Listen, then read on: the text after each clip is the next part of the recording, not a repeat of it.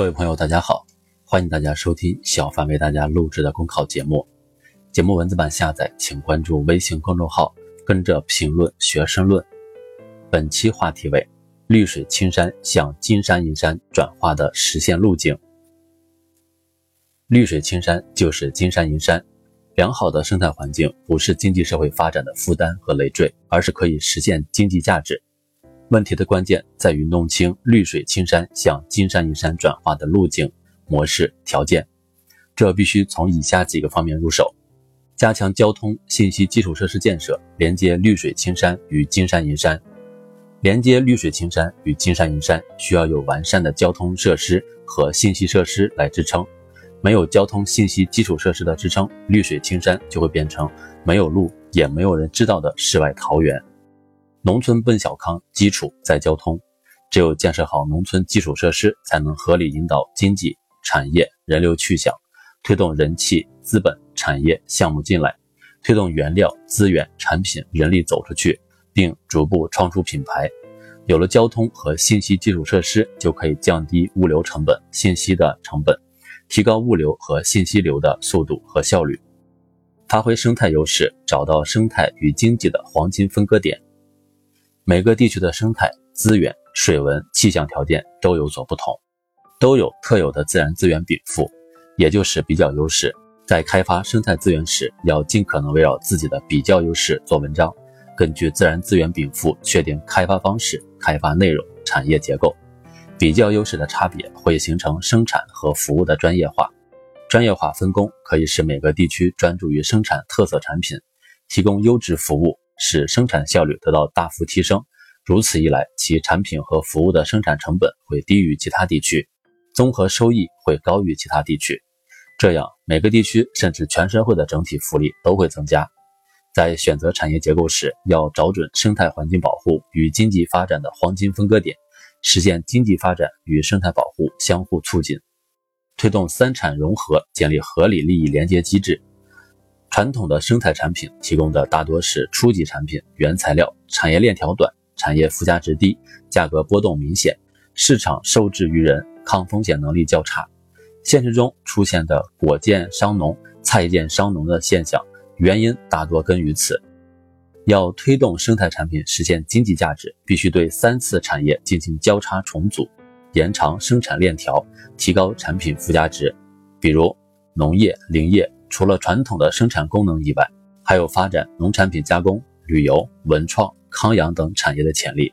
这样就可以在不同的产业梯度上实现经济价值，抵抗价格波动，分散市场风险。目前三产融合尚处于探索阶段，各地需要因地制宜探索适合自身的融合模式。要通过组织模式、经营方式和产权关系创新，引导三产融合企业。与农牧民共同建立利益风险合作机制，让农牧民真正的分享到加工销售环节的收益，加强品牌建设，提升产品质量形象和文化内涵。生态产品与其他产品不同，具有高度的形状相似性、品质相似性、地域相似性。如果不加以仔细甄别鉴定，很难将它们区分开来。滥竽充数、劣币驱逐良币的是经常现象。要实现高品质生态产品溢价，必须加强品牌建设。品牌是用来识别和记忆产品的基本标志。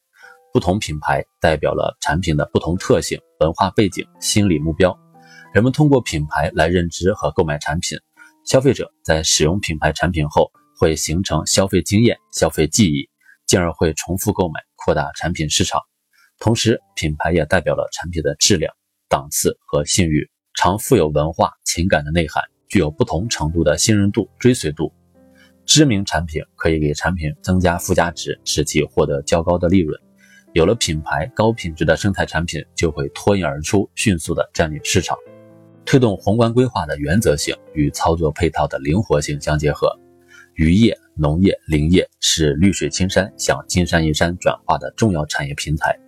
休闲农业园、田园综合体。森林旅游等是绿水青山向金山银山转化的主要项目平台。然而，发展这些生态产业和生态项目，都需要配备一定的建筑、旅游、服务等基础硬件设施。要在宏观规划原则指导下，对农旅结合、林旅结合等生态产业和项目给予配套操作的灵活性空间，推动企业与地方合作开发生态产品。绿水青山分布在各个具体的市县，推动绿水青山向金山银山转变，需要相应的模式、产业、市场和项目支撑。中央企业对国家生态环境政策有充分的把握和理解，有雄厚的资金技术实力，有长期的开发的成熟模式，有直接可以复制操作的项目，还能更好的保护人民群众的根本长远利益。因此，在山水资源开发方面，推动中央企业与地方合作十分有必要。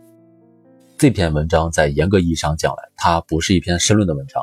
我们去听这篇文章的时候，希望大家就是能够多去听一听这篇文章的思路，呃，多去看看它是怎么去解决这个农村的一个生态环境保护的。其实，在整个这个生态环境保护的过程当中，它一方面提到的产业，又提到企业三产融合，提到市场等等一系列经济方面的东西。其实，生态环境和经济发展是分不开的，包括文化、经济、生态、政治等等一系列因素，都应该是放在一个综合体去考虑的。这篇文章其实。呃，它是求是网上那篇文章，它更多的是强调一种思路啊，解决问题的思路。本节目所选文章均来自人民日报、求是网、学习强国。申论复习，请关注微信公众号，跟着评论学申论。